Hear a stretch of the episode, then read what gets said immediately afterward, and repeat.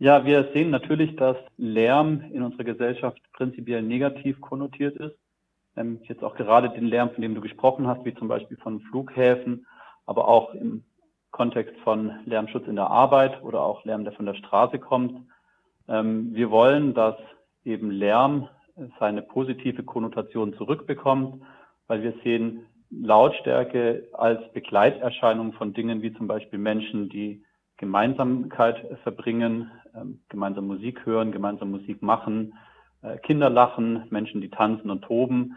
Das ist auch alles laut und äh, deswegen ist auch unsere allererste Kernforderung, dass man eine differenzierte Lärmbetrachtung macht, also dass man unterscheidet zwischen sozialem Lärm, also Lärm, der daraus entsteht, wenn Menschen zusammenkommen, und Lärm, der einfach nur so da ist, als äh, Grundrauschen im Hintergrund, wie zum Beispiel der Sommerregen, der Straßenlärm, aber auch eine Baustelle direkt nebenan. Spaß ist euch ernst, schreibt ihr auf eurer Website. Deshalb habt ihr auch einen Mehrschallplan erstellt. Lass uns gerne mal näher auf eure Forderungen eingehen, die ihr in diesem Mehrschallplan festgehalten habt. Ihr sprecht auch von dem Grundbedürfnislärm. Ihr wollt zum Beispiel Lärmschutzgebiete. Was hat es damit auf sich? Wir haben gesagt, in der Gesellschaft ist natürlich ein Bedürfnis nach Ruhe verankert. Das verstehen wir auch. Zum Beispiel ist ein guter Nachtschlaf natürlich sehr wichtig. Wir wollen natürlich, dass Leute gut schlafen, gut ausgeschlafen sind. Auf der anderen Seite sehen wir auch, dass es ein Bedürfnis nach Lärm gibt. Also der Mensch ist ja ein geselliges Wesen und wo Menschen zusammenkommen, wird es eben lauter. Und dieses Zusammenkommen ist für uns eben auch ein wichtiger Teil, genauso wie das Bedürfnis nach Ruhe. Was wir jetzt eben nicht sehen in, in so einer Stadtgesellschaft wie München, dass dieses Bedürfnis, laut sein zu dürfen, auch seinen Platz in der Stadtgesellschaft hat. Also zu den Lärmschutzgebieten ähm, haben wir uns überlegt, also es gibt viele Bereiche in einer Stadt, wo, wo Lärm nicht gerne gesehen wird, also zum Beispiel Naturschutzgebiete, aber auch zum Beispiel Wohngebiete. Jetzt gibt es eben dieses Bedürfnis von vielen jungen und jungen Menschen, jungen Erwachsenen und Teenagern, eben auch laut sein zu dürfen, ohne dass man dann gleich an Grenzen stößt, wie zum Beispiel Lärmbeschwerden. Da haben wir gesagt, es wäre ganz schön, wenn in München eben auch Zonen oder Gebiete eingerichtet werden, wo eben dieses Lautsein toleriert wird, wo man legal, ähm, ohne Menschen zu stören, draußen laut feiern kann. Ähm, wir haben da ja auch noch ein bisschen mehr drumherum, wie zum Beispiel, dass uns das Konsumfreie oder eben das Feiern ohne Konsumzwang wichtig ist. Und wir haben jetzt mal plakativ eben 20 äh, Bereiche gefördert, wo die Stadt eben sagt, wir möchten diese Räume äh, freischaffen, um dort gezielt laut sein zu können. Du hast es gerade plakativ genannt. Manches liest sich auch durchaus ironisch, vielleicht sogar satirisch, wie zum Beispiel die Dezibel-Untergrenze in Luxusvierteln. Man hat es aber schon herausgehört, euch ist es durchaus ernst, nicht wahr? Ja, das ist richtig. Also wie du schon gesagt hast, Spaß ist uns verdammt ernst. Also natürlich ist dieses Thema nicht ohne einen gewissen Humor und ohne gewisses Augenzwinkern zu verarbeiten. Also das Thema Mieten, ähm, Raumenge, Gentrifizierung und auch Lärm ist natürlich in München ein sehr ernstes Thema. Und wir sehen uns jetzt nicht als bierernste äh, Realpolitiker, sondern wir versuchen Politik zu machen, indem wir Leuten so Utopien aufzeigen und Träume vorleben. Wie könnte denn unsere Stadt aussehen, wenn man uns nur lässt? Wir sehen das Ganze auch so ein bisschen mit einem Augenzwinkern. Äh, wir versuchen Dinge auch witzig zu machen und auch ansprechend zu halten für eine junge Generation. Jetzt gerade zum Beispiel mit der Dezibel-Untergrenze. Ähm, das ist jetzt eine sehr plakative Forderung, aber es gibt eben Gerichtsurteile und auch wissenschaftliche Forschung zu dem Thema, dass an Bereichen, wo es laut ist in einer Stadt, die Mieten nicht höher steigen, weil eben diese Orte für Spekulanten als Investitionsobjekt uninteressant werden.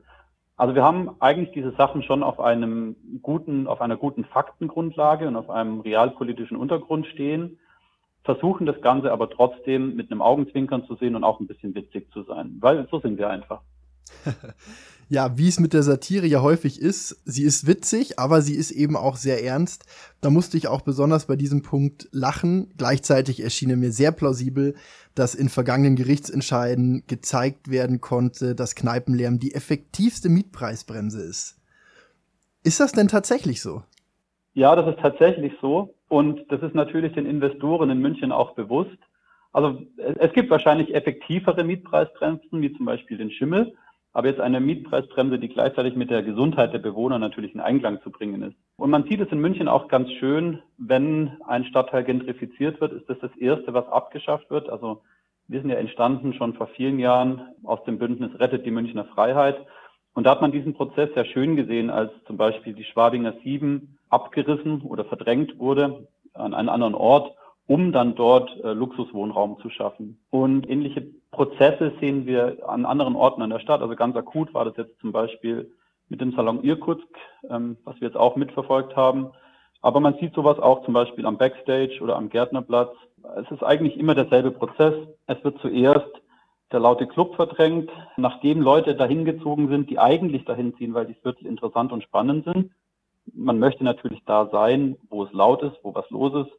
Sobald man dann da lebt, stellt, stellt man dann fest, es ist vielleicht doch zu laut. Dann klagt man gegen die, ja, gegen die Lautstärkequellen, gegen die Lärmquellen und, und dann passieren Dinge wie Investitionen in dieses Viertel und eben daraus resultierend Gentrifizierung.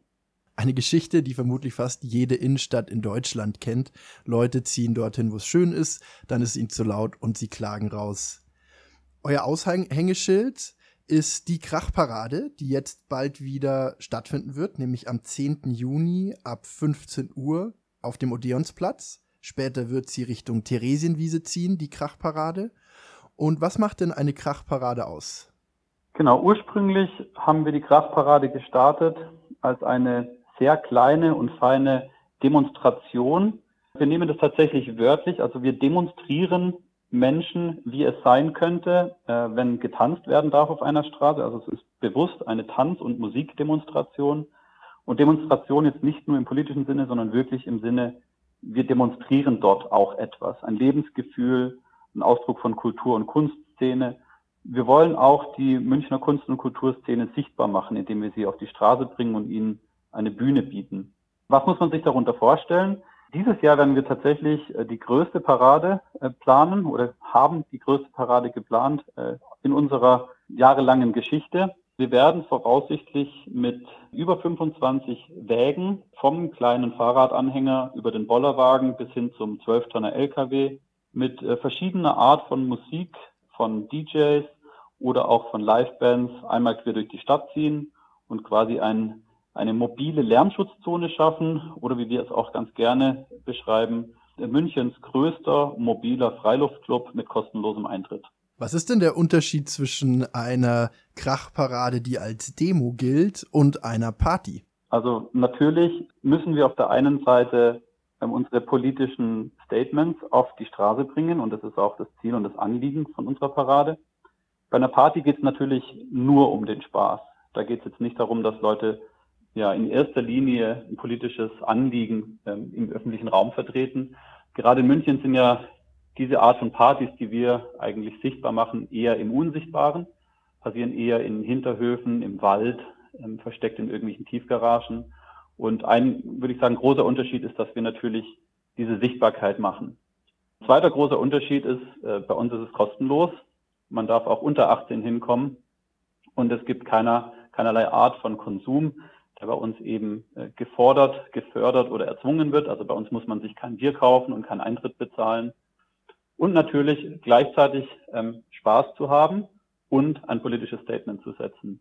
Also aktuell ist es so, dass die Krachparade relativ stark dominiert ist von den Münchner Techno-Kollektiven. Das finden wir schön, das ist auch Musik, die uns gefällt.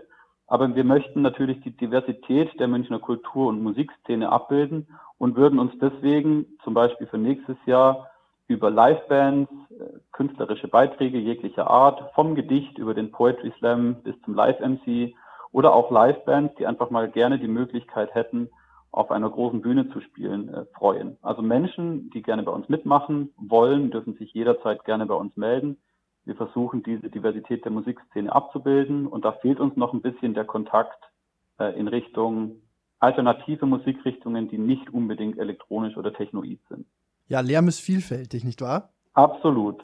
Ich kann mich auch noch gut an äh, lange Nächte in der alten Schwabinger 7 erinnern, die es ja jetzt nun nicht mehr gibt. Und die war Teil eurer Gründung eigentlich. Das ist richtig, ja. Ursprünglich ist die Initiative Mehr Lärm für München hervorgegangen aus der Initiative Rettet die Münchner Freiheit. Da ging es genau um dieses Thema Verdrängung von vorhandenen äh, Club- und Kulturstrukturen durch Investitionen und durch Luxussanierung.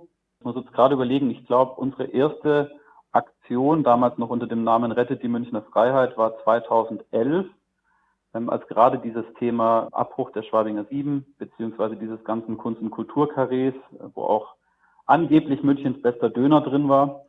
Als das anstand, ähm, haben wir dann das erste Mal politische Aktionen dort ähm, mit einer Bühne vor Ort und äh, Redebeiträgen. Und ähm, das hat sich so ein bisschen in den letzten Jahren erweitert zu dem Thema allgemein ähm, Mietenstopp, äh, haben auch einen sehr gutes, sehr guten Kontakt zum Bündnis ausspekuliert, Mietenstopp. Und genau, als das Thema mit der Schwabinger 7 dann durch war, haben wir uns ein neues Betätigungsfeld gesucht und haben gesagt, dieses Problem ist stadtpolitisch strukturell und hat nicht nur etwas mit der Münchner Freiheit zu tun. Und wenn ich mich richtig erinnere, war die erste Kraftparade, bei der ich dabei war, als äh, Mithelfer im Hintergrund 2014. Seitdem gibt es die Kraftparade mindestens einmal jährlich.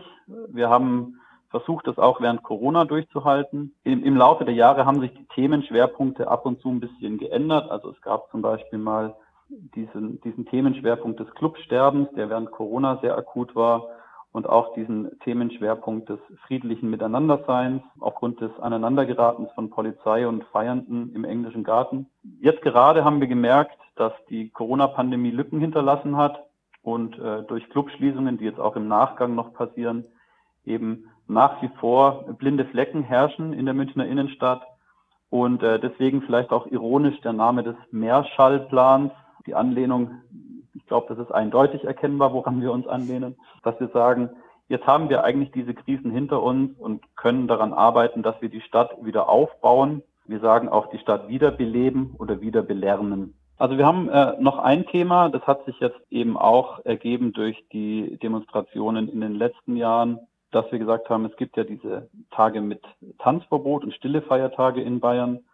Und wir haben vorgeschlagen als Gegenkonzept, inspiriert auch durch die Demos unter anderem von Racestream Radio, die jetzt dieses Jahr relativ groß geworden sind, dass wir zehn Tage fordern in München, an denen eben Lärmbeschwerden verboten sind. Wir haben gesagt, das ist jetzt wieder so ein bisschen das gleiche Thema. Wir sind die Lobby für den Lärm, während die anderen die Lobby für Ruhe sind. Und äh, deswegen haben wir gesagt, wir versuchen alternativ zu den zehn stillen Feiertagen zehn Lärmschutztage oder Tage ohne Ruhebeschwerde einzuführen. Ah ja, und vielleicht noch ein, ein, ein kleines Augenzwinkern am Rande. Die Stadt hat uns gebeten, dass äh, wir nicht zu laut sind am Odeonsplatz, weil unser Ministerpräsident Markus Söder äh, parallel eine Rede hält im Hofgarten wir haben die Stadt dann gebeten, dass sie Markus Söder bitte darauf hinweist, nicht so laut zu reden, dass er unsere Musikdarbietung nicht stört.